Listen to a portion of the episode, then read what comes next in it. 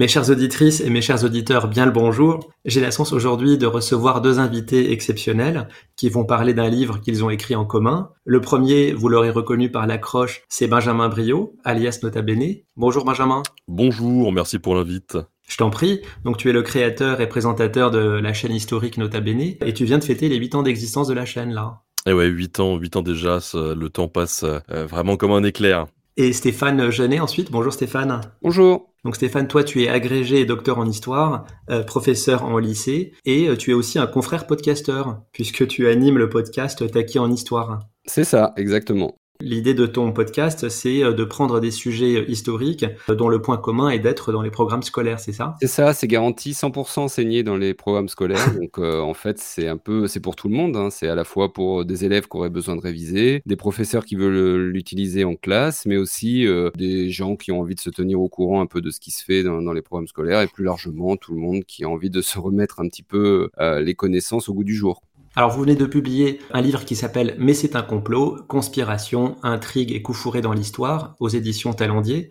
C'est quoi le principe du livre? Alors l'idée, c'était de prendre euh, le complot comme une sorte de clé d'entrée pour euh, aborder différentes périodes, différents espaces, et euh, de voir comment finalement, derrière l'idée du complot, on pouvait avoir des histoires beaucoup plus riches que simplement voilà, la volonté de montrer une conspiration ou disons le goût pour tout ce qui va être secret. Enfin, c'est un prétexte pour aborder différentes périodes et différentes époques. Ouais, c'est vraiment un prétexte total. C'est-à-dire que euh, moi, j'avais fait ça dans mon ancien, dans mon premier bouquin, Les pires batailles de l'histoire, où, euh, où pareil, il y avait tout un échantillon de batailles qui allait de l'Antiquité jusqu'à nos jours. Et, là, ce qu'on s'est dit avec Stéphane, c'est qu'on voulait faire la même chose, prendre un autre prétexte, celui des complots, mais euh, toujours en, en, essayant de couvrir à la fois une large période temporelle, mais aussi une, une géographie plus mondiale, pas de l'histoire que franco-française. Alors, on retrouve beaucoup de complots euh, en France, et puis aux États-Unis aussi, parce que quand même, ils sont très forts là-dedans mais euh, on, a essayé d'aller un petit peu, un petit peu partout. Quoi. Oui, il y a 25 épisodes, donc 25 chapitres, et ça balaye toutes les périodes historiques, donc ça va de l'Antiquité égyptienne jusqu'à maintenant, jusqu'au 21e siècle. La question la plus difficile, euh, Benjamin, c'est quoi un bon complot?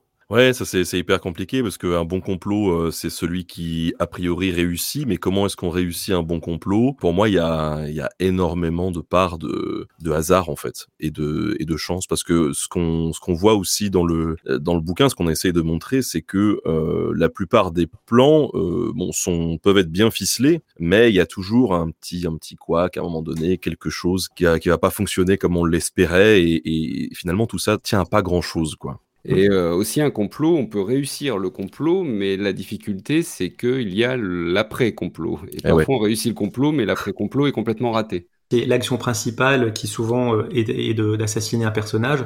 Souvent, elle réussit, mais euh, il y a un, retour de bâton en fait. Hein. Oui, on n'a pas toujours, c'est pas toujours prévu. La suite n'est pas toujours prévue, et quand elle est prévue, elle n'arrive pas forcément selon les prévisions. La plupart des complots que vous dites, donc finalement, ne réussissent pas soit immédiatement, soit après. Qu'est-ce qui fait que ça marche pas? C'est parce que il y a trop de monde qui est au courant et donc du coup le secret est éventé, ou est-ce que c'est trop complexe à planifier? Bah, il y a, y a, énormément de choses qui font que ça peut déraper à, un moment donné. Ça peut être une, une mauvaise tactique, une mauvaise planification. Ça peut être quelqu'un qui est, qui est saisi de, de, remords et qui va et qui va trahir. On en reparlera peut-être tout à l'heure, mais sur la conjuration d'Amboise, par exemple, il y a un moment donné où quelqu'un euh, se sent un petit peu coupable et, euh, va et va balancer toutes les informations, quoi. Donc euh, ça, ça, tient, ça peut vraiment tenir à, à peu de choses. Et, il est évident aussi que ce qu'on voulait montrer dans, dans ce livre, c'est que la dimension du complot, c'est une, c'est souvent une dimension qui est assez, euh, euh, je vais pas dire intimiste, mais en tout cas, c'est pas, c'est pas des, des complots à l'échelle mondiale parce que plus il y a de gens qui sont impliqués, plus ça devient compliqué de garder un, secret. Et ça, c'est vraiment un truc qu'on voulait, qu'on voulait faire passer parce que la volonté derrière ce bouquin aussi, c'est bon, c'est évidemment euh, découvrir l'histoire et se divertir parce que c'est, voilà, on est là pour ça.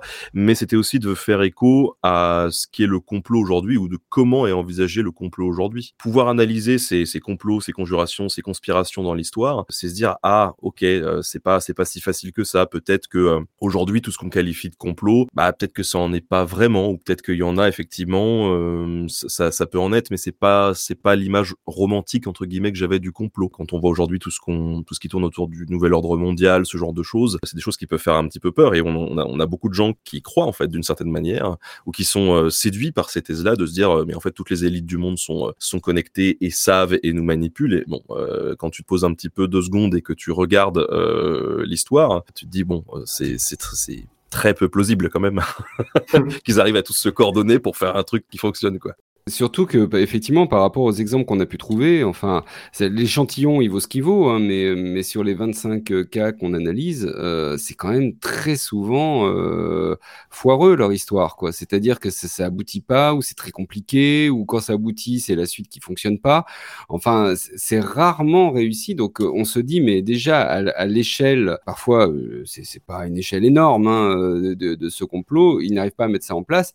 Alors, on imagine l'histoire d'un d'un groupe, euh, d'un groupuscule secret qui dominerait le monde. Enfin, vraiment, ça paraît d'autant plus euh, plausible en fait. J'étais en train de réfléchir à la différence entre complot et théorie du complot, parce que dans le livre, donc il y a des complots, il y a aussi des euh, théories du complot, ah complotisme, conspirationnisme, et j'étais en train de réfléchir aux différences entre les deux. Et Benjamin, tu as peut-être donné la réponse sur le fait que la théorie du complot c'est plutôt mondial, élargi, alors qu'un complot, tu l'as dit, c'est local. Je, je, je, suis pas sûr de ça, euh, même sur les, la définition actuelle du, du, truc. Mais en tout cas, euh, c'est vrai qu'on a voulu, à travers ce livre, montrer une dimension très plurielle de ce qu'aujourd'hui on regroupe sous l'appellation complot. Évidemment, euh, c'est beaucoup plus subtil que ça. On, on voulait montrer les théories du complot, donc des complots qui ne sont pas avérés, qui sont imaginés pour justifier une action. En fait, euh, ça a été le cas, euh, euh, donc par exemple autour des, des, des, Templiers, ça a été le cas aussi autour de, de la peste. À un moment, on en parle. Ça a été le cas à travers les protocoles des sages de Sion. On y a consacré tout un chapitre aussi, où, où là, c'est vraiment la théorie du complot par excellence. Ce qu'on voulait montrer, c'est les différents mécanismes quoi qui, qui agitent ces, ces constructions-là, que ce soit des constructions vraiment imaginaires pour justifier une action, ou des constructions bien réel, euh, comme on a pu le, mettre euh, souvent en, lumière dans le bouquin. Tu l'as dit, les théories du complot, euh, on associe ça plutôt à l'époque contemporaine, Internet, la culture populaire, mais c'est quelque chose qui a déjà existé. Tu as donné l'exemple des origines de la Grande Peste. Et puis le dernier en date, alors lui pour le coup est contemporain, c'est le dernier chapitre du livre, c'est le 11 septembre. Et moi j'ai beaucoup aimé le sous-titre, c'est Les deux tours, la communauté du complot et le retour en Irak pour les fans du Seigneur des Anneaux. C'est à Stéphane qu'on doit ce sous-titre-là. c'est un petit ah, clin d'œil. C'est un petit clin d'œil, C'est les deux tours qui m'y ont emmené euh, à, l'idée. Non, en fait, effectivement, euh, sur, sur, les théories du complot, ce qu'on a essayé de faire aussi dans le livre, c'est d'aborder euh, les exemples historiques euh, qui permettent de restituer justement la théorie du complot. Mmh. Philippe le Bel, quand il veut s'attaquer aux Templiers, il va construire de toutes pièces des témoignages, des preuves. il va essayer de faire courir toutes sortes de rumeurs et à ce titre, euh, ça va être un des premiers producteurs d'un Fox, hein, pourrait-on dire, dans l'objectif de faire croire justement à un complot et de l'utiliser politiquement. Le protocole des sages de Sion, c'est pareil, effectivement, c'est de la construction pure. Hein. Quant au 11 septembre, là, on touche à la théorie du complot, je dirais plus contemporaine. On n'est plus à l'époque euh, de l'abbé Baruel qui expliquait euh, la Révolution française euh, comme une sorte de complot franc-maçon. Là, on est vraiment avec le 11 septembre, en plus utilisation d'Internet et des réseaux sociaux, dans l'idée que bah, forcément, il y a des explications qui ne sont pas les explications qu'on va nous donner. Et ce qu'on a essayé de montrer dans, le chapitre, c'est qu'il y a des parts de responsabilité indéniables des services secrets et des États-Unis plus largement qu'on sous-estimait une menace, mais que euh, ce qui allait arriver avait été décelé quand même par euh, d'autres puissances et d'autres services secrets en fait. Donc c'est malheureusement plus euh, de la négligence, peut-être un peu d'incompétence, que réellement des théories du complot. Moi, ça me rappelle toujours la, phrase de Rocard sur. J'allais le dire. Voilà, qui disait. Il fallait bien que quelqu'un l'hypothèse de la connerie à celle du complot. La connerie est courante, le complot demande un esprit rare. Ben, c'est ça. Oui, et bien alors moi j'ai lu des choses aussi là récemment sur la théorie du complot qui disaient qu'elles étaient euh, un peu contre-productives parce que c'est toujours une minorité de personnes qui croient à la théorie du complot et donc paradoxalement ça renforce les euh, personnes ou les institutions qu'elles sont censées accuser.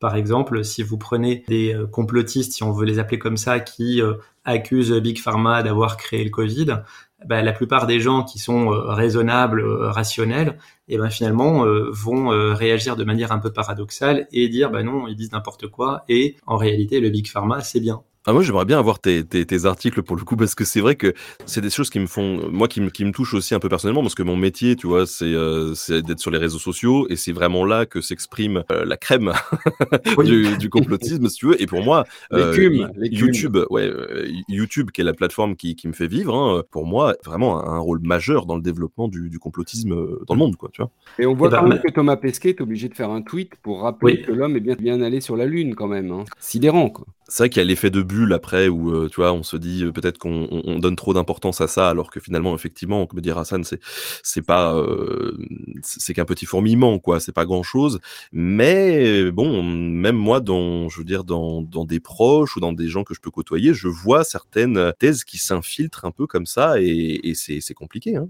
Et ça me fait penser à ce qu'on dit sur le protocole des sages de Sion, justement, parce que finalement, au bout d'un moment, on voit bien dans l'histoire quand même sidérante de, de ce livre, qu'au bout d'un moment, euh, on n'a même plus besoin de, de, de, prouver que ce qui est dit est vrai. En fait, euh, on part du principe que bah, il, il, dit des choses qui, de toute façon, pourraient arriver, rien que le fait de les dire, c'est en soi intéressant, en fait. J'avais eu l'occasion récemment de recevoir Pierre-Yves Beaurepaire, qui avait écrit un livre sur les Illuminati euh, qui est sorti au début de l'été. Donc forcément, les Illuminati euh, historiques n'ont rien à voir avec la théorie actuelle. En fait, la théorie du complot, elle s'autonomise, elle s'adapte à son époque. En fait, elle, euh, elle échappe un peu à ses créateurs. Ce que je vous propose, c'est de prendre deux exemples du livre. Alors, tiré au hasard parmi les 25, il se trouve que ça se passe à peu près à la même période, 15e siècle, 16e siècle. Le premier qu'on souhaitait raconter, c'était la conjuration des Padis. Stéphane, donc c'est toi qui, qui décide de t'y coller. On est en Florence, en Italie, en 1478. Qu'est-ce qui se passe euh, en ville? Alors en fait, euh, dans la, la, la, cité de Florence, euh, officiellement une république, dans les faits c'est une oligarchie marchande et à la tête de, de, cette oligarchie on a une famille, donc les Médicis. Euh, les Médicis qui ont réussi euh, au fur et à mesure du temps à placer un certain nombre d'hommes à eux dans toutes les instances de pouvoir et donc euh, bah, ils contrôlent directement et indirectement la cité. Et alors effectivement ça déplaît un certain nombre de familles puissantes, dont les Pazzi, qui voient euh, dans les Médicis euh, des parvenus, euh, des familles qui sont pas forcément, qui n'ont pas le même lustre qu'eux. Et les Pazzi décident de, restaurer la République florentine à leur profit évidemment. Et pour cela, ils ont une idée qui est de se débarrasser des Médicis. Et quand je dis se débarrasser, c'est au sens propre, hein, puisque leur objectif, c'est de supprimer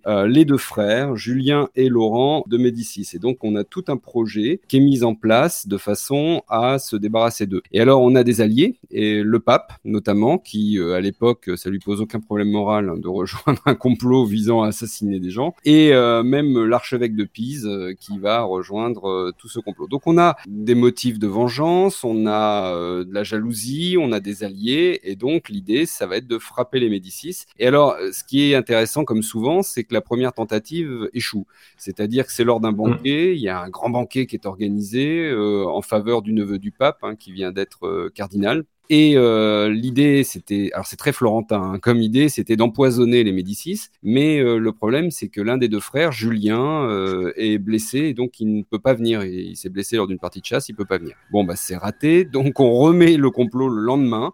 Mais alors le lendemain, alors là, ça va être très solennel parce que là, ça va être le, but, ça va être de les tuer dans la cathédrale. Et donc on a invité tout le monde, tous ceux qui étaient présents au banquet de la veille, de tuer quand même dans une cathédrale, c'est un peu compliqué.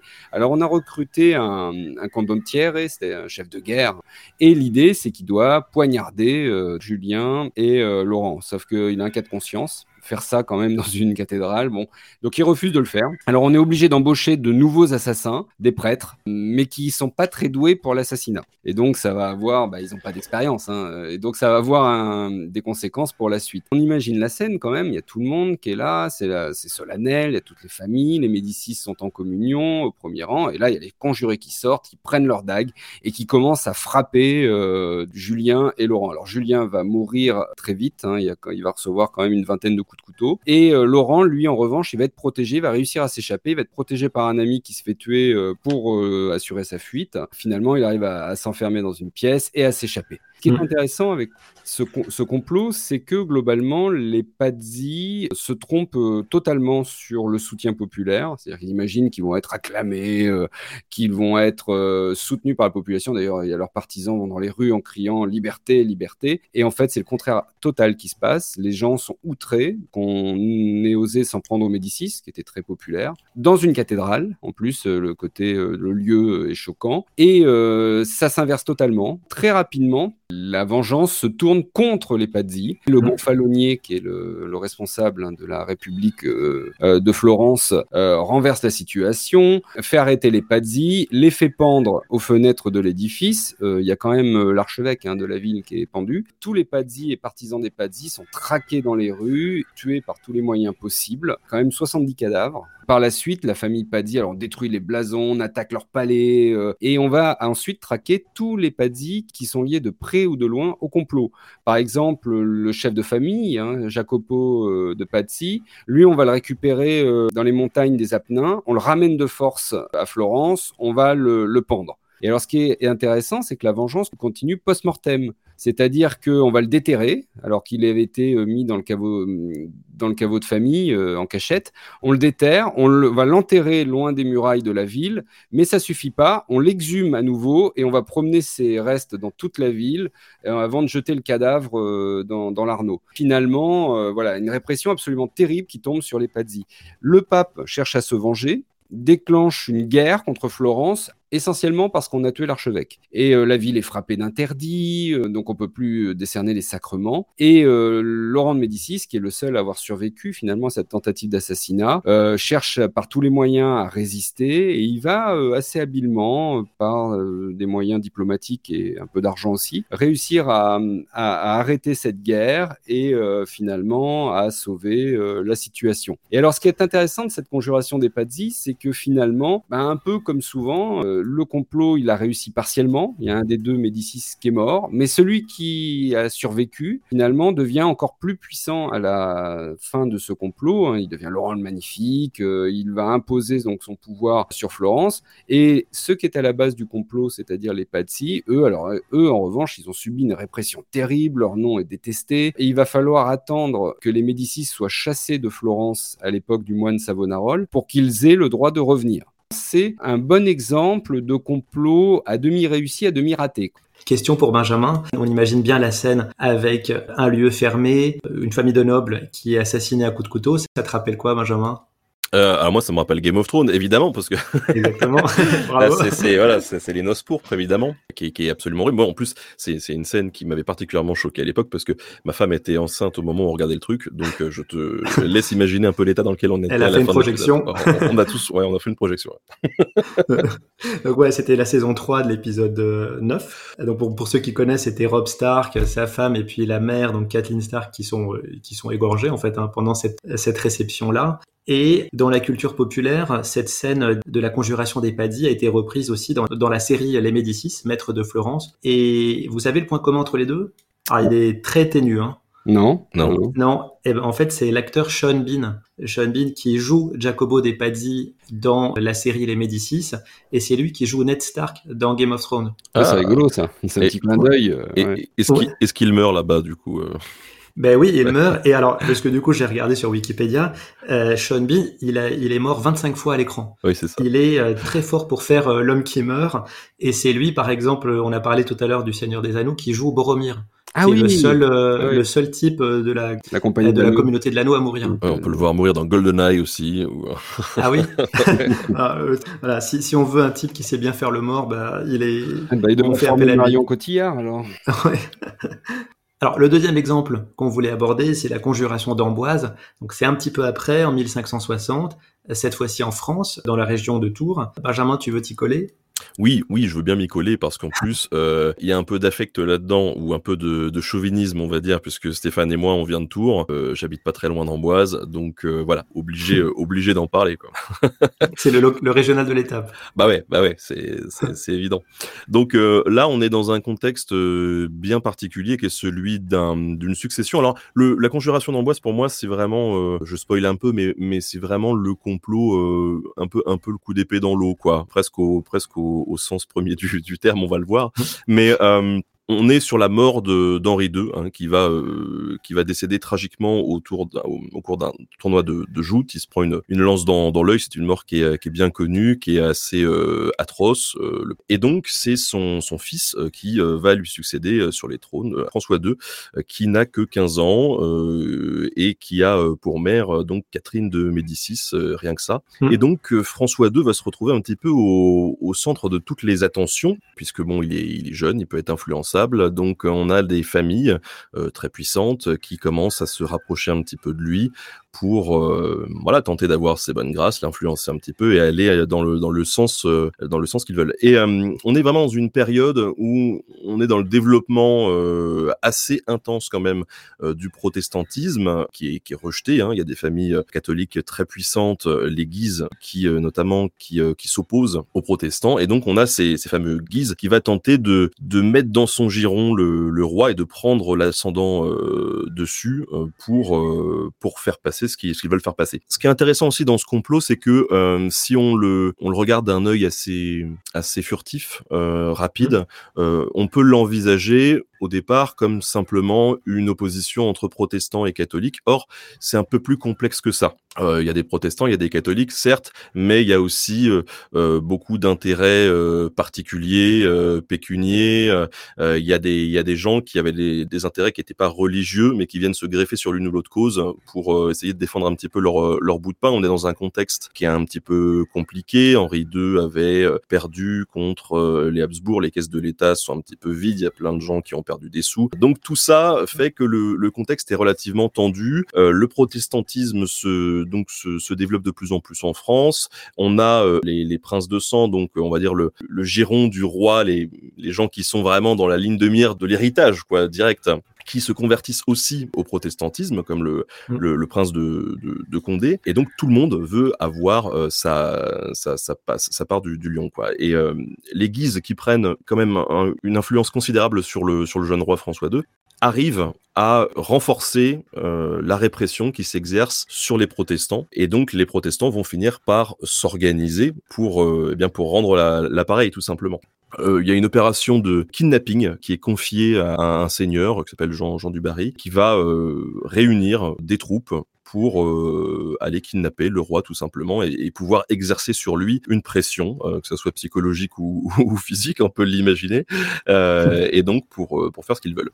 Donc le, le roi, lui et son entourage, la cour en général, qui sentait que ça commençait à sentir un peu le sapin, se réfugie au château d'Amboise, qui est vraiment un, un château. alors si vous n'avez pas l'occasion, vous n'avez pas eu l'occasion d'aller visiter le château royal d'Amboise un jour, il faut il faut y aller parce que c'est vraiment c'est vraiment incroyable. Il y a des murailles qui sont absolument énorme et ça mmh. paraît, euh, enfin, elles paraissent infranchissables. Et pendant euh, pendant longtemps, ça a été la pouponnière du, royaume parce qu'effectivement, c'est un lieu où on, peut se sentir en sécurité.